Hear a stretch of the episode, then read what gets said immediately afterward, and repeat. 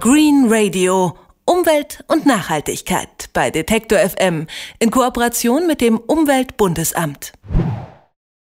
Rein rechnerisch gibt es zwar genug Nahrung für die Weltbevölkerung, doch schon heute hungert mehr als eine Milliarde Menschen.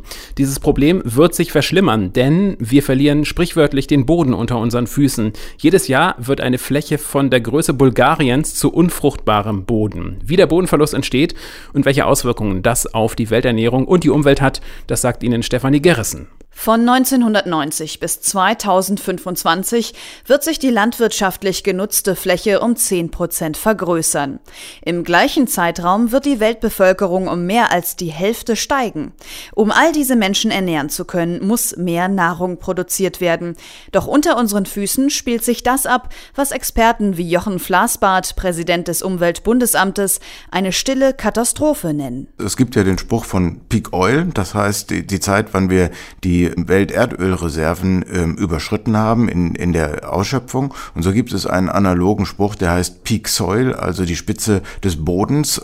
Gemeint ist die Spitze des Bodenverbrauchs. Wir verlieren jedes Jahr Böden, fruchtbare Böden in der Größe Bulgariens. Äh, und das hat natürlich dramatische Auswirkungen auf die Ernährung, aber auch auf Ökosysteme. Tatsächlich ist von der Bodenkrise nur wenig zu hören.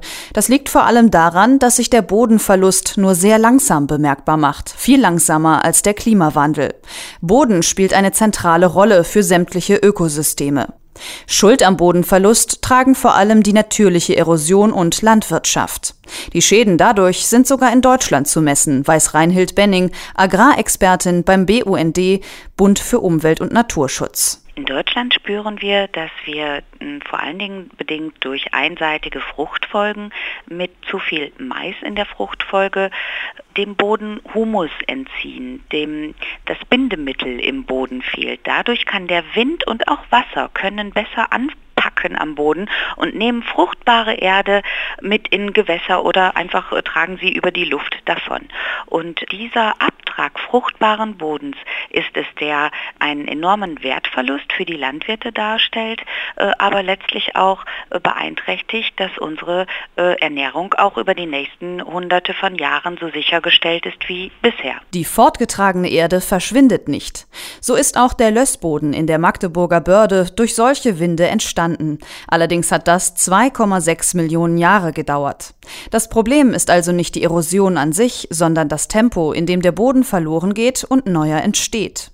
Darum wird stets nach neuen Verfahren in der Landwirtschaft gesucht, um Boden zu erhalten. Für den Agrarökonomen Harald von Witzke von der Humboldt-Universität Berlin liegt die Lösung zum Beispiel in No- oder Low-Tillage-Verfahren. Und das Verfahren ist wie folgt. Man behandelt nach der Ernte, wartet man, bis die Unkräuter und das, was an Nutzpflanzensamen ausgefallen ist, aufgelaufen ist. Und dann wird das totgespritzt mit einem Totalherbizid, wird nicht mehr geflücht, keine weitere Bodenbearbeitung mehr durchgeführt im Idealfall und es wird nur, werden nur kleine Ritze in den Boden gebracht und da wird die Saat hineingelegt. Mit No-Tillage kann auf der gleichen Fläche mehr geerntet werden und die Äcker müssen nicht erweitert werden. Aber löst das die Bodenkrise? Reinhild Benning vom BUND sieht ein weiteres Problem. Für sie ist die pfluglose Bodenbearbeitung oft ein Vorläufer für Gentechnik. Denn wenn ich den Boden niemals umflüge, aber jedes Jahr die gleiche Frucht darauf anbaue, sprich Monokulturen an Mais oder Soja mache, dann haben Schädlinge und Krankheiten dieser Pflanzen optimales Spiel, denn es bleiben immer Pflanzenreste zurück und sie können das ganze Jahr über auf den Pflanzenresten überwintern. Wenn im nächsten Jahr wieder Mais angebaut wird, dann sind schon eine Reihe von Schädlingen da. Wenn, ähm, deshalb führt das in aller Regel dazu, dass wir ein höheres Maß an Pestiziden eingesetzt sehen auf ähm, Flächen, die ohne Flug bearbeitet werden. Die Tillage-Verfahren können also zu weiteren Problemen führen, die mit Gentechnik und Chemie gelöst werden. Für Reinhild Benning vom BUND ist die Intensivbewirtschaftung deshalb keine langfristige Lösung. Was aber kann fruchtbaren Boden nun erhalten? Die alternativen Konzepte lauten, dass äh, man jedes Jahr eine andere Frucht auf Ackerflächen ausbringt, ähm, dass wir bei Wiesen und Weiden ähm, nur so viele Tiere auf pro Hektar halten, wie diese Weiden hergeben, damit Überweidung gebremst wird im weltweiten Maßstab. Politisch gesehen wird die Bodenkrise eher stiefmütterlich behandelt. Vorschläge auf EU-Ebene werden besonders von Deutschland ausgebremst. Die Angst vor Wettbewerbsnachteilen ist zu groß. Dabei ist die Bodenkrise ein globales Problem. Besonders die Länder mit extremen klimatischen Verhältnissen verlieren Boden, oft die ärmsten Länder der Welt. Und nicht nur für die Welternährung, sondern auch für ein gesundes ökologisches System ist Boden von Bedeutung.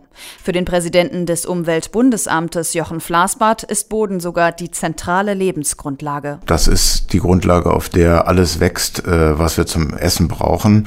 Wir sind auf dem Weg von sieben Milliarden Menschen auf der Erde in Richtung neun Milliarden Menschen, die alle ernährt werden äh, wollen.